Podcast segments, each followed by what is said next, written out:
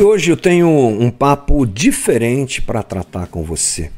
Vamos falar um pouquinho sobre a Páscoa, vamos baixar nossa trilha e vamos conversar um pouquinho e falar sobre o que é Páscoa e o que é que nós estamos celebrando hoje, porque a Páscoa ela é distribuída entre sexta, sábado e domingo. Sexta-feira nós temos a aquilo que nós chamamos de sexta-feira da paixão o dia em que Jesus é crucificado. Sábado é o sábado do silêncio, aquela expectativa, e domingo, domingo da ressurreição.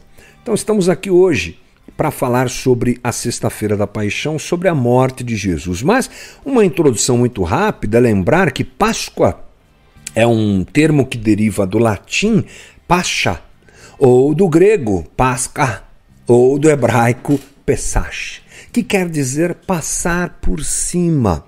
De onde vem isso? Lá do Êxodo, lembra? Povo de Israel estava dentro do Egito e Deus movimentou todas as coisas para que eles saíssem do Egito. E o último, último movimento divino foi a praga do, da morte dos primogênitos. E, e, e Deus fala com Moisés para que ele se prepare, porque o anjo vai passar por cima. Páscoa, passar por cima. E o povo de Israel recebe instruções. É, matem um novilho, comam, é, comam com ervas amargas, passe o sangue na porta. Essa vai ser, essa será a identificação desse anjo que passará por cima e não tocará nenhuma casa que tiver esse sinal. Daí que vem a ideia, daí que vem o conceito, daí que vem a ordenança, a celebração. E Deus diz para Moisés: o meu povo deverá, deverá celebrar isso até né, sempre lembrando desse momento. Então a Páscoa ela é querendo ou não, originária desse momento do Antigo Testamento. Nós ressignificamos, nós não. Jesus ressignificou a Páscoa na sua própria morte. Porque aquela situação do Egito antigo prenunciava, aliás, todo o Antigo Testamento prenuncia, anuncia, não é, o que Jesus vem fazer. E se ali um cordeiro é morto para salvar o povo do Egito e tirá-los da escravidão, nós agora não celebramos mais aquela Páscoa, celebramos a morte do próprio Cristo. Ele é que é chamado por Paulo de Cordeiro Pascal, aquele que vem fazer o sacrifício perfeito por todos nós naquela cruz. Então nós celebramos justamente essa Páscoa. Para nós é essa Páscoa. Os judeus ainda continuam celebrando aquela, mas nós que entendemos que em Cristo tudo que foi anunciado no antigo se cumpriu, celebramos a Páscoa como ele mesmo fez. Foi num dia de Páscoa, inclusive, junto com os seus discípulos, que ele é, determina a ceia e a celebração desse momento. Mas eu quero falar para você é, um pouco mais sobre é, o que estamos celebrando hoje. Vou usar vários textos aqui e espero que você é, me ajude, que seja bom para nós essa conversa. Vamos começar com Mateus 8,16, que diz assim: Ao anoitecer, foram trazidos a ele muitos endemoniados, e ele expulsou os espíritos com uma palavra e curou os doentes. Beleza? É o registro feito por Mateus do ministério de Jesus. E aí diz Mateus: E assim se cumpriu o que fora dito pelo profeta Isaías.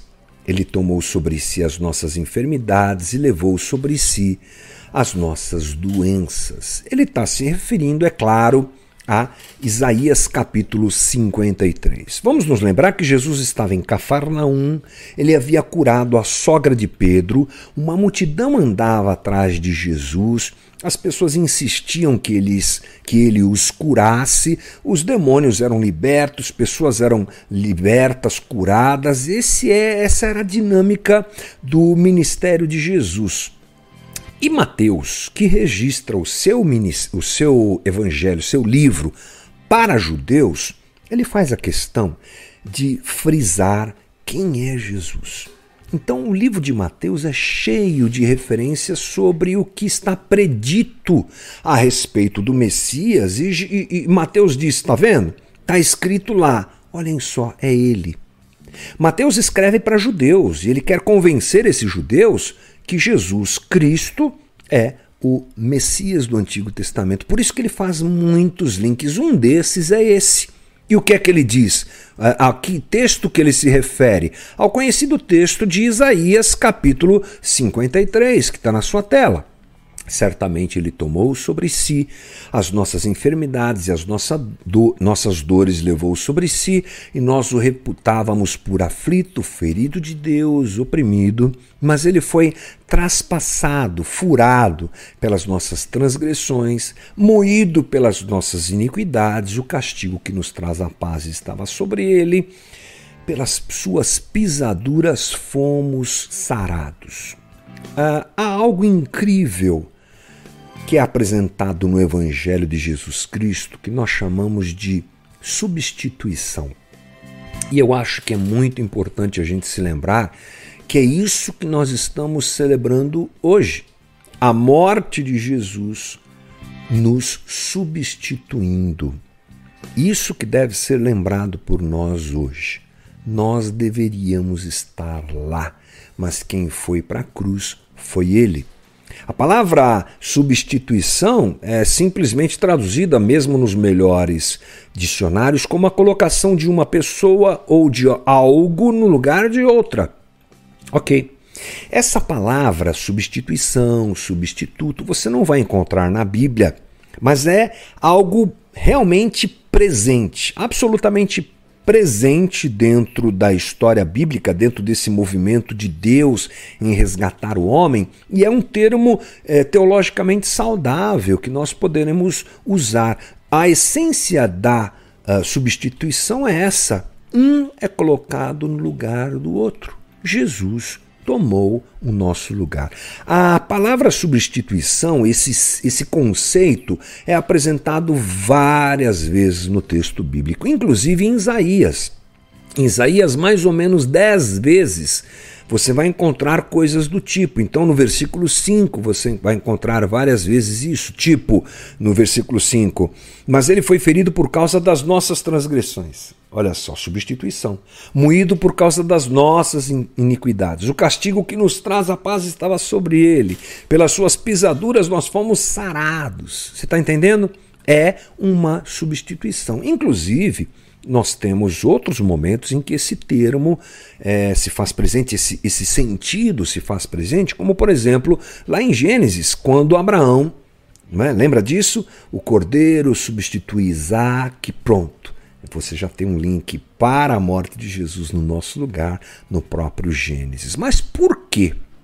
a substituição é algo é importante para nós entendermos. Bom, primeira coisa é nós nos lembrarmos que Deus condenou o pecado. Olha só o que diz Gênesis 6:23, Romanos, perdão, 6:23. Porque o salário do pecado é a morte, mas o dom gratuito de Deus é a vida eterna em Cristo Jesus.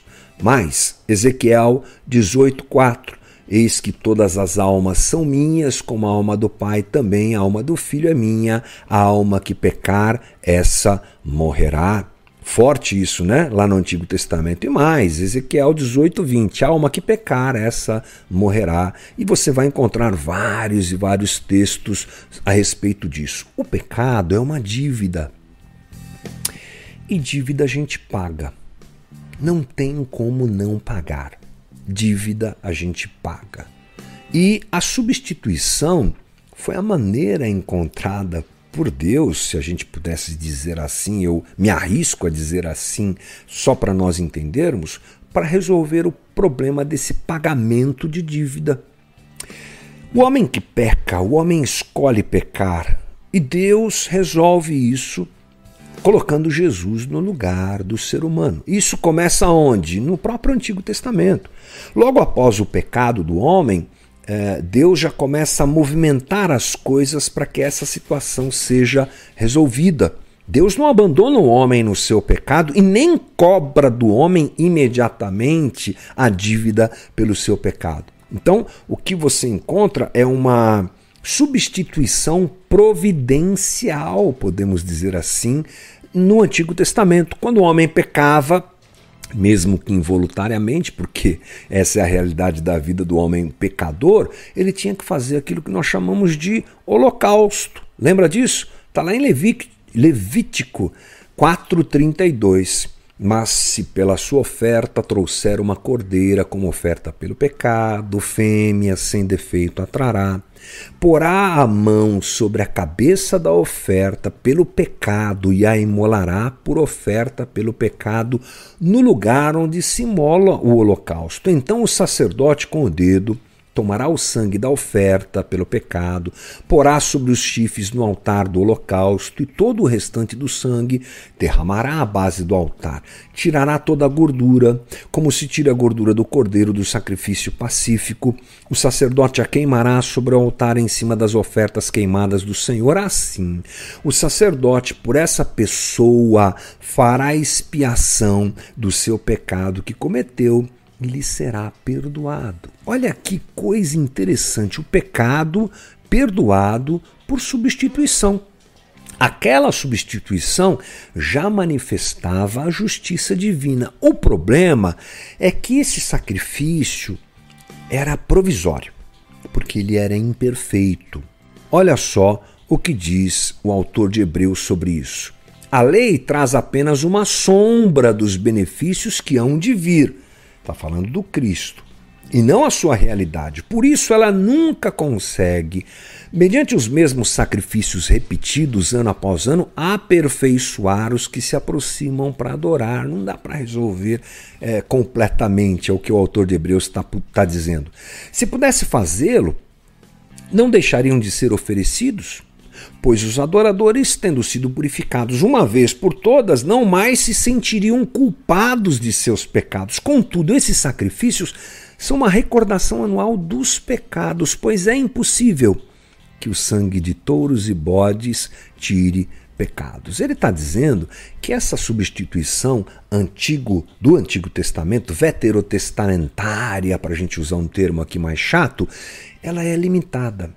Eles matavam animais, mas daqui a pouco eles tinham que matar de novo. Porque o homem continua pecando e qualquer sacrifício, mesmo sendo feito por animais, era parcial. Então acontece uma mudança histórica que a vinda do Filho de Deus, como homem perfeito, o próprio Deus encarnado, que vai à cruz e morre definitivamente por nós. É a famosa substituição definitiva, podemos dizer assim. O próprio autor de Hebreus também diz isso. Primeiro ele disse: Sacrifícios, ofertas, holocaustos e ofertas pelo pecado não quisestes, nem deles te agradastes, os quais eram feitos conforme a lei. Então acrescentou: Aqui estou eu, vim para fazer a tua vontade. Ele cancela o primeiro para estabelecer o segundo. Pelo cumprimento dessa vontade, fomos santificados por meio do sacrifício do corpo de Cristo oferecido uma vez por todas. É Ele que vem e que faz, portanto, o sacrifício completo. Entendeu? É isso que acontece. Jesus vem resolver essa dívida, Jesus vem resolver e substituir o homem efetivamente e completamente. Para nós meditarmos sobre isso, vou colocar na tela um texto do pastor Ed Renekiewicz, que diz assim: em alguma dimensão da existência, Jesus nos substitui quer sofrendo os danos do mal, assumindo toda sorte de limitações infelizes e funestas da contingência da condição humana, arcando com nossos débitos diante de Deus, quer submetendo-se ao, ao rigor do castigo da lei de alguma forma, ou melhor, de alguma maneira, em alguma dimensão, Jesus toma o nosso lugar em seu sofrimento, em sua morte na cruz, alguma coisa que acontece com ele na verdade deveria ter acontecido conosco. Pronto. Esse é o conceito sobre o qual a gente está conversando, substituição. Mas agora, a gente volta ao texto de Mateus e percebe algumas coisas interessantes nessa situação. Primeiro, o relato de Mateus, ele demonstra na prática o que aconteceu no universo espiritual, digamos assim. Jesus tomou sobre si e em si mesmo e dissolveu todas as causas e todas as forças destrutivas que causam a morte ao ser humano. As forças que podem destruir qualquer ser humano são lançadas sobre Jesus. É o que Mateus uh, nos diz, inclusive, na narrativa final, na própria paixão de Cristo, no próprio sofrimento de Cristo. Algo que já está apontado no antigo se torna real no novo, mas não é, engloba ou não atinge só os que estavam ali perto de Jesus, ou os que seguiam Jesus, os discípulos de Jesus, ou os admiradores de Jesus. Quem é alcançado por essa substituição? Todos nós. É alguma coisa que acontece uh, nas estruturas celestiais. Né? Ele resgata a gente da morte, ele muda a história da humanidade. Essa é uma interferência absolutamente fora do nosso entendimento. Porque assim como o pecado interferiu em nossa existência uh, de forma universal, cósmica e completa, o sacrifício de Cristo proporciona transformação de vida e renovo do homem também de forma cósmica e completa. Né? A maldade que nos atinge é remediada por esse sacrifício incrível, é, único do Cristo que é a sua entrega na cruz. Paulo nos diz em Efésios 2:1, ele vos deu vida estando vós mortos em vossos delitos e pecados. Ele mudou a existência humana, trazendo vida àqueles que estava, estavam mortos. Segunda coisa para a gente frisar aqui, essa foi uma atitude voluntária. Absolutamente voluntária. Jesus diz em João 10, 17: Por isso o Pai me ama, porque eu dou a minha vida para a reassumir. Ninguém a tira de mim. Pelo contrário, eu espontaneamente a dou. Tenho autoridade para entregar e também para reavê-la. Este mandato recebi de meu Pai. Essa narrativa de Jesus, essa fala de Jesus registrada por João, deixa claro uma coisa: é uma ação voluntária por Jesus, voluntária, feita por Jesus voluntariamente.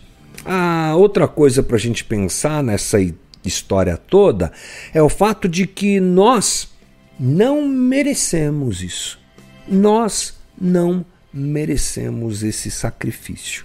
O autor de Hebreus nos diz assim em Hebreus capítulo 12, versículo 1: Portanto, também nós, visto que temos a rodear-nos tão grande nuvem de testemunhos, testemunhas, desembaraçando-nos de todo o peso e do pecado que tenazmente nos assedia, corramos com perseverança a carreira que nos está proposta, olhando firmemente para o Autor e Consumador da fé, Jesus, o qual em troca da alegria que lhe estava proposta, suportou a cruz, não fazendo caso da ignomínia, está assentado à destra do trono de Deus. Essa foi uma ação que Jesus realizou, apesar de nós não a merecermos. E o autor de, de Hebreus diz aqui que nós estamos é, de, embaraçados pelo pecado. Essa é a nossa realidade absoluta.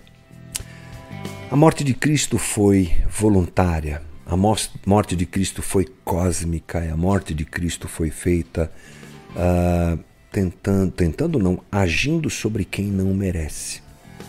Essa é uma boa meditação para a gente fazer hoje, numa sexta-feira da paixão. E a última coisa, é, é necessário aceitar essa substituição. Isso é o cerne do Evangelho, ou a base do Evangelho cada um de nós compreendermos que temos uma dívida, uma dívida com Deus. e que não pode ser resolvida por nada que façamos, por nada que realizemos, por nada que. por, por nenhum comportamento nosso. Essa é uma dívida cósmica, uma dívida eterna, que ele graciosamente abraça, como a gente costuma dizer, mata no peito e nos dá de graça. Isso é Páscoa. É a morte voluntária de Cristo na cruz, feita por quem? É, é, feita a favor de quem? De mim, pecador, e de você, pecador. Que essa sexta-feira da paixão seja um tempo para a gente meditar nessas coisas. Por quem Jesus morreu? Por mim e por você. Quem deveria estar lá? Eu ou você? Quem derrubou o vaso foi eu e você. Mas quem pagou a conta do vaso quebrado foi Jesus. Exemplo que o pastor Timothy Keller dá em um dos seus livros que eu sempre gosto de citar aqui. Ele assumiu, ele pagou o que eu deveria pagar. Ele foi até lá em meu e em seu lugar. Que essa seja uma sexta-feira de meditação, de reflexão e de nós assumirmos que ele estava em nosso lugar. Uma ótima Páscoa para todos nós. Que Deus nos abençoe. Bora lá, gente.